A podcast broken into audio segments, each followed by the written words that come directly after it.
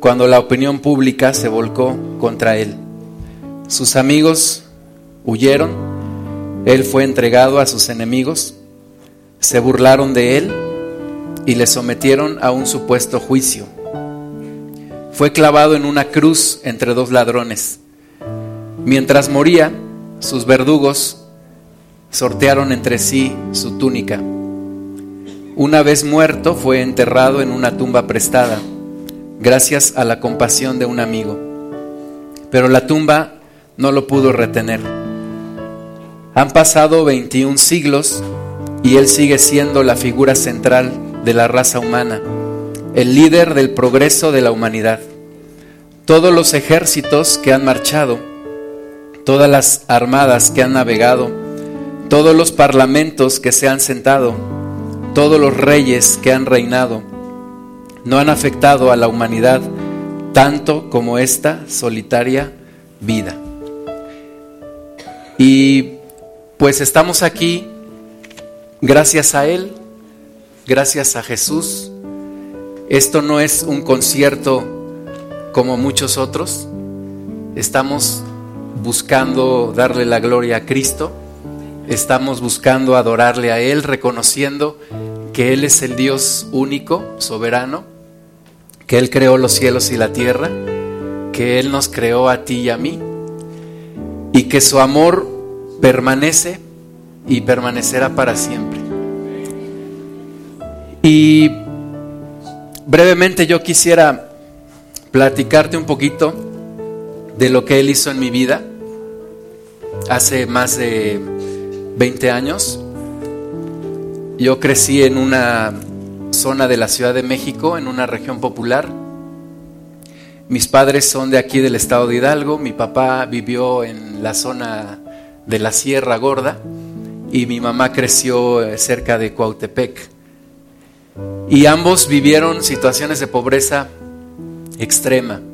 Ellos emigraron al Distrito Federal y se conocieron allá se casaron y, nacimos dos, dos mujeres, que son mis hermanas y yo. Y no pasamos por una situación de pobreza extrema como ellos, pero sí tuvimos escasez, tuvimos pues lo, lo, justo para poder vivir. Y cuando yo tenía alrededor de cinco años, mi papá sufrió una enfermedad que le hizo perder la vista en uno de sus ojos. Y eso para él fue una situación muy difícil, no solamente para él, sino para, pues para mi mamá, para mis hermanas y para mí.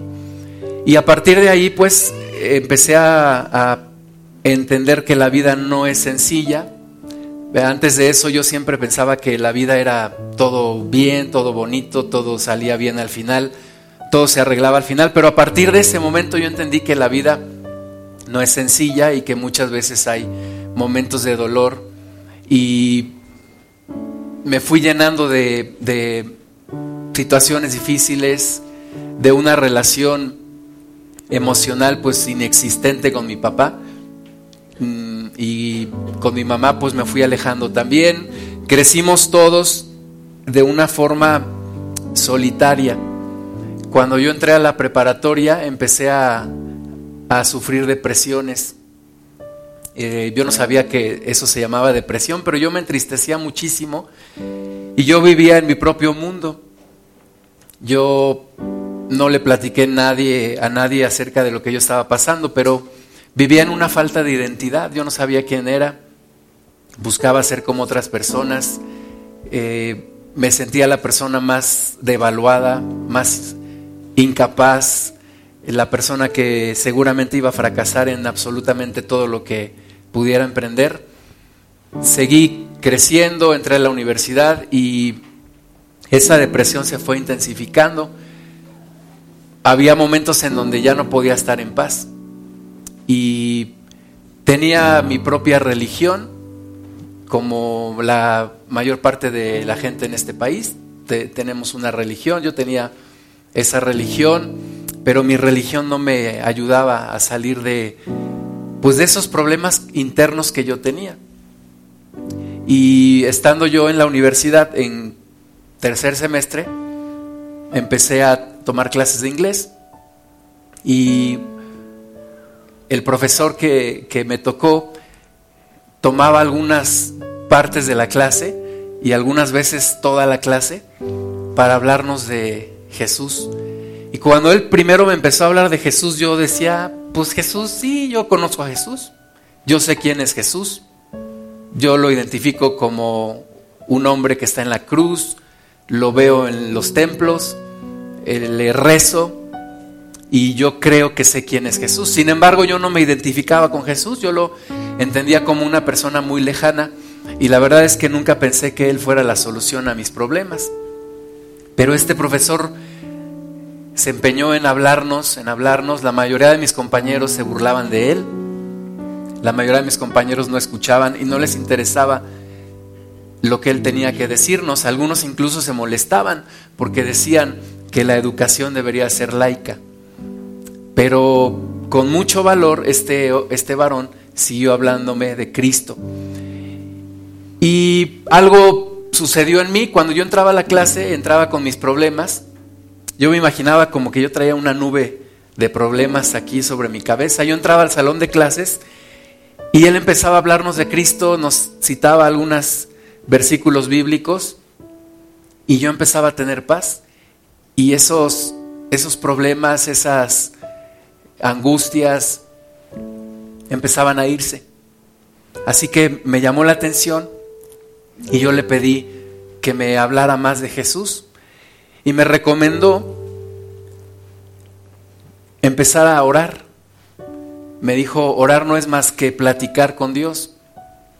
Orar no es más que cerrar tus ojos en un lugar donde puedas estar a solas y empezar a platicar con Él. Y la segunda cosa que me recomendó fue leer la Biblia. Me dijo, seguramente tú tienes una Biblia en tu casa. Empieza a leer el Evangelio según San Juan. Y las dos recomendaciones que él me dio las, las empecé a hacer, empecé a orar.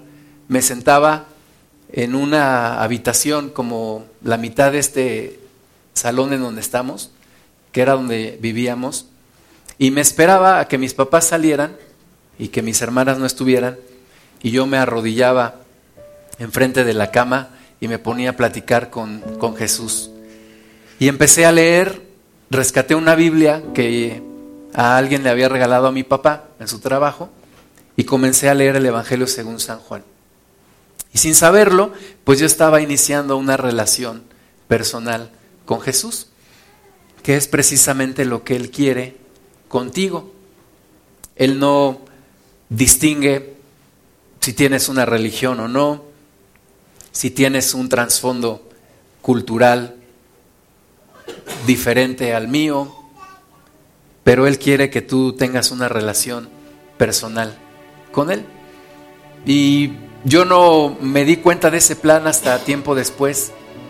Así que empecé mi relación con Jesús cuando terminé de leer el Evangelio según San Juan, pues yo tenía otro, otro concepto de Dios.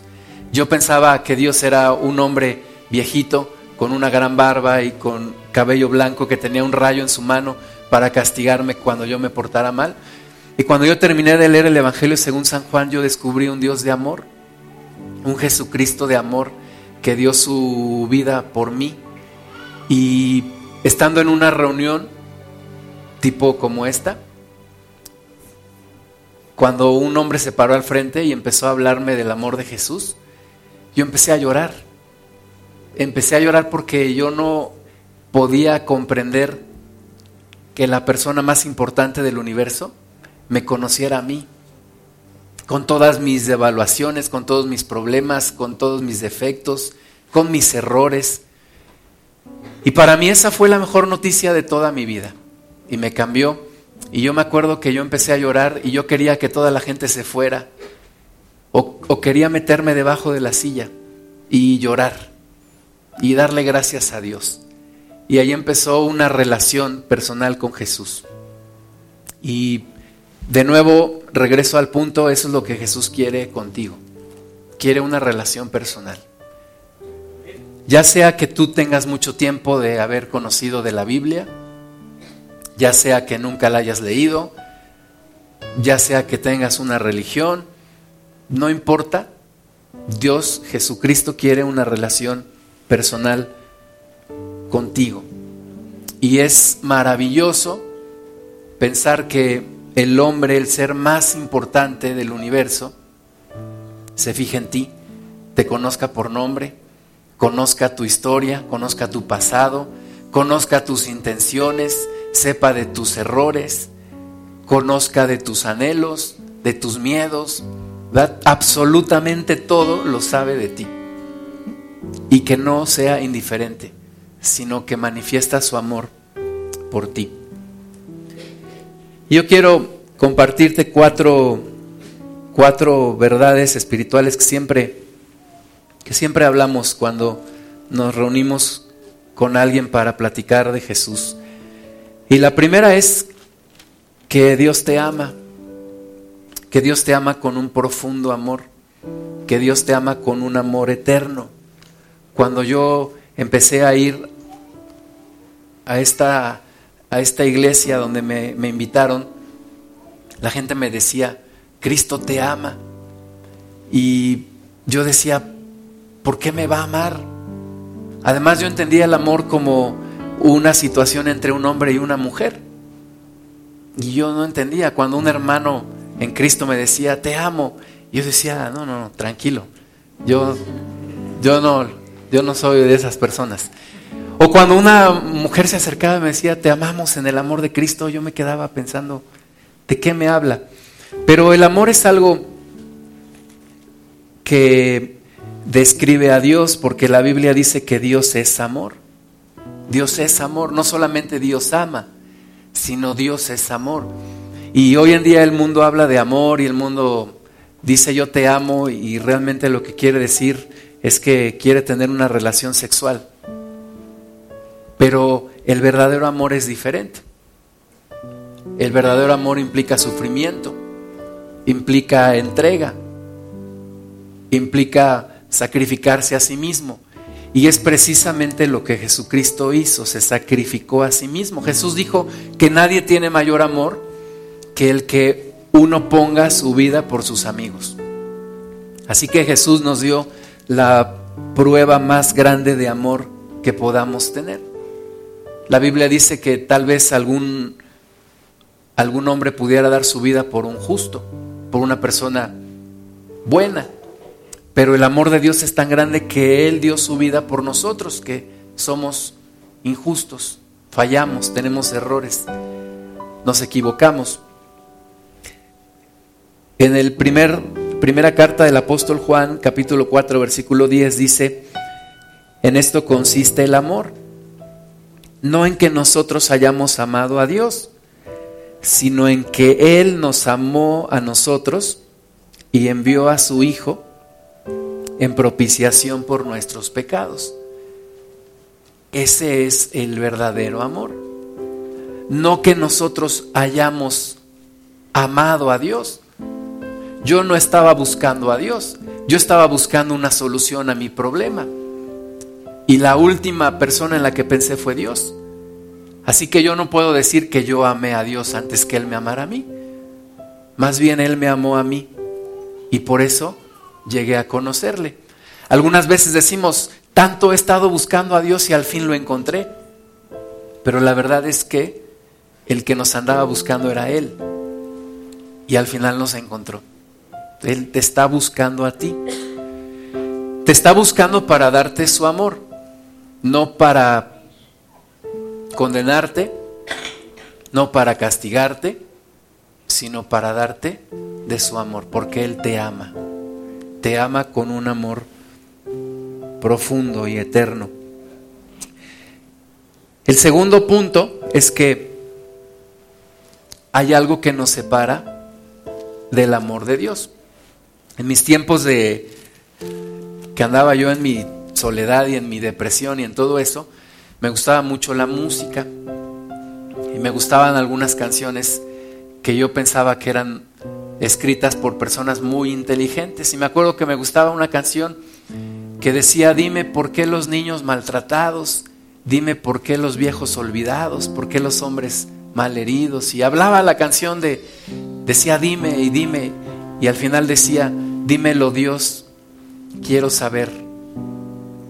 Y luego decía, terminando la canción, tal vez habrá alguien que tal vez todavía rezará, pero yo no.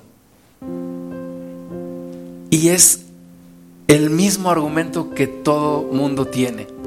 ¿Por qué si Dios existe hay tanta maldad? ¿Por qué si Dios existe hay tanto sufrimiento?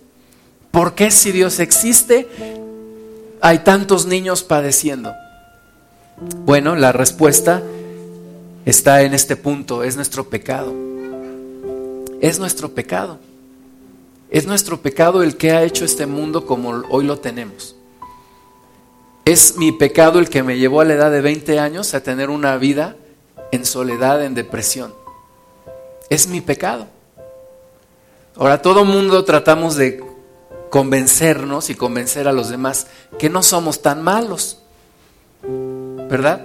Yo cuando me hablaban de Cristo decía, oye, pero si yo no soy tan malo, yo no he matado a nadie, yo no me he robado nada, yo no soy malo. Realmente soy un buen hombre. Pero la Biblia dice que todos delante de Dios hemos fallado, hemos pecado. En la carta a los Romanos capítulo 3 versículo 10 dice, como está escrito, no hay justo ni aún uno. No hay quien entienda, no hay quien busque a Dios. Todos se desviaron, a una se hicieron inútiles. No hay quien haga lo bueno, no hay ni siquiera uno. Sepulcro abierto es su garganta, con su lengua engañan, venenos de áspides hay debajo de sus labios, su boca está llena de maldición y de amargura.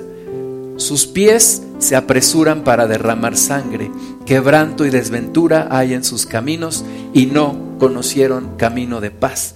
No hay temor de Dios delante de sus ojos. Y Dios está hablando de mí, y está hablando de ti. Porque si no somos malos, entonces no necesitaríamos un Salvador. Si todos fuéramos buenos, no habría necesidad de un Salvador. Pero la realidad es que todos somos malos. Ahora que se manejan tantas cosas de la psicología positiva y te dicen que no le pegues a tus hijos porque todas las personas son buenas la Biblia dice totalmente lo contrario. Y yo lo puedo comprobar cuando me acuerdo la forma en la que yo hablaba, la forma en la que yo actuaba, la forma en la que yo buscaba lastimar a los demás. Lo primero que yo sentí cuando tuve un encuentro con Jesús fue un, un sentido de culpabilidad. Por primera vez en mi vida me sentí culpable delante de Dios. Yo no podía esconderme. Y tuve que reconocer delante de Dios que yo le había fallado. Y ese es el punto de partida. Reconocer que tú le has fallado a Dios. Porque si no, entonces no hay razón de que Dios hubiera mandado a su Hijo Jesús. Tercer punto, Dios envió a su Hijo. Dios no solamente pone el dedo en la llaga, sino pone la solución. Y la solución es que Él envió a su Hijo. Envió a su Hijo Jesús. Tantas veces yo había buscado cambiar mi vida, pero nunca pude. Nunca pude, mis propias fuerzas no me alcanzaron y nunca pude cambiar. Y en mi mente y en mi corazón había una desesperación por cambiar, porque me daba cuenta que me estaba hundiendo cada vez más. Pero lo intenté una y otra vez y nunca pude, hasta que conocí a Jesús. Jesús es la solución. Juan capítulo 3, versículo 16, dice que de tal manera amó Dios al mundo que ha dado a su Hijo unigénito para que todo aquel que en él cree no se pierda, mas tenga vida eterna. El camino a Dios no es una religión. yo no me convertí al cristianismo, yo decidí seguir a Cristo, porque el camino es una persona, no una religión. Y ninguno de los sismos salvan, ni el cristianismo, ni el catolicismo, ni el judaísmo, ni el budismo, absolutamente ninguna religión salva. Jesucristo dijo, yo soy el camino. No dijo, yo soy uno de los caminos. Jesucristo dijo, yo soy el camino. No dijo, el cristianismo es el camino. No dijo, el catolicismo es el camino. El mismo Jesús que nació en una familia judía y aprendió la religión judía, no dijo, el judaísmo es el camino. Jesús dijo, yo soy el camino, la verdad y la vida. Y nadie llega al Padre si no es por mí. Algunos dicen, todos los caminos llevan a Dios, todas las religiones son buenas. Jesucristo dice, yo soy el camino. Solo hay un camino. Todos los demás caminos llevan a Dios, pero para condenación. Y solo hay un camino que lleva a la salvación.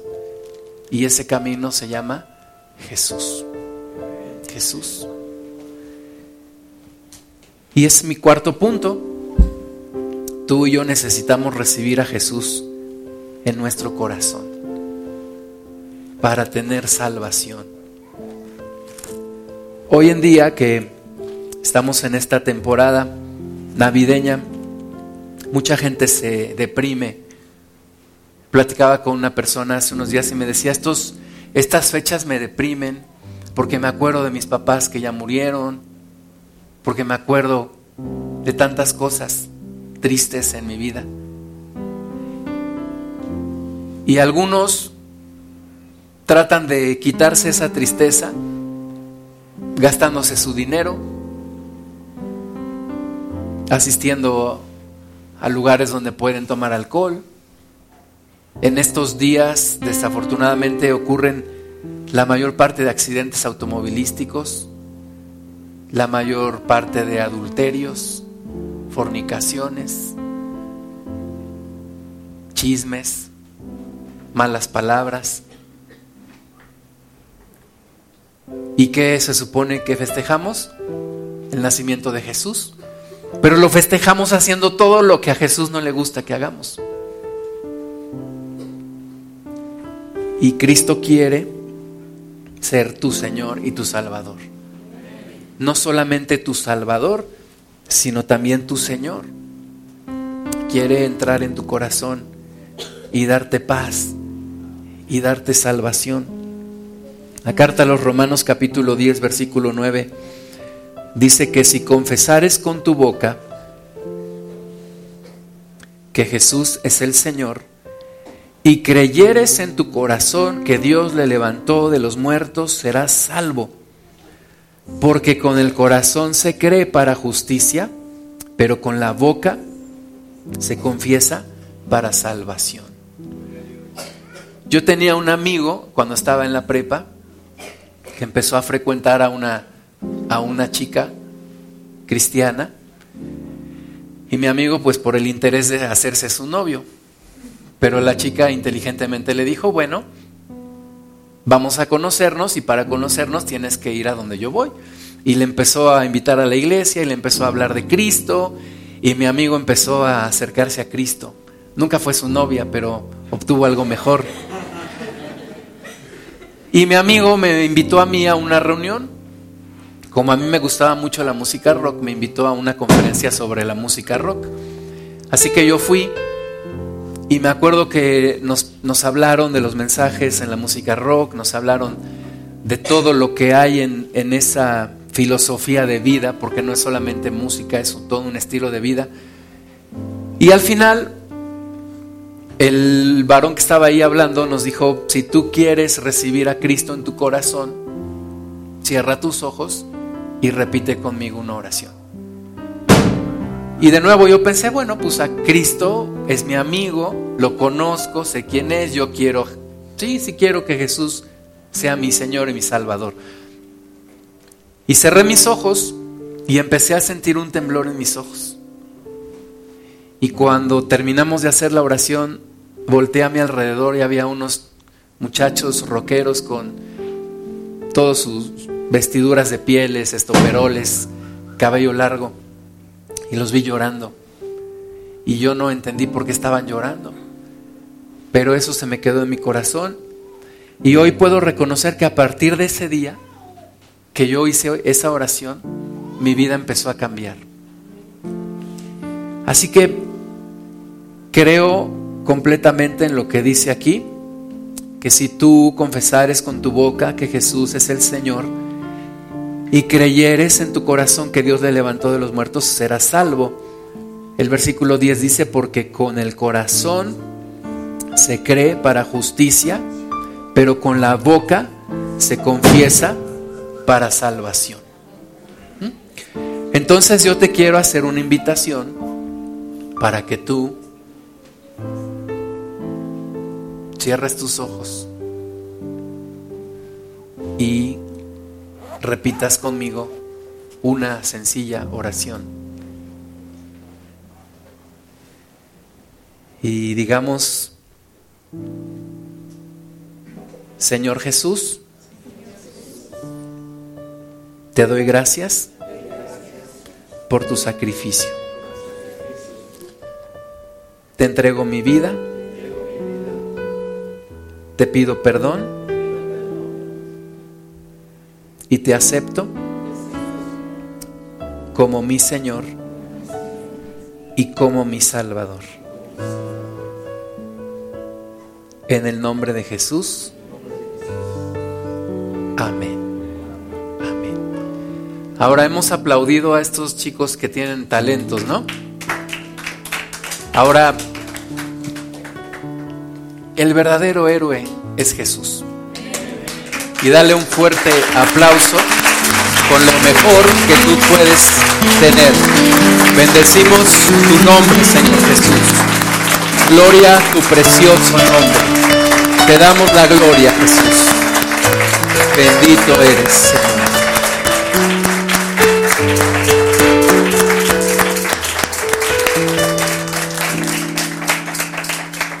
Que Dios te bendiga.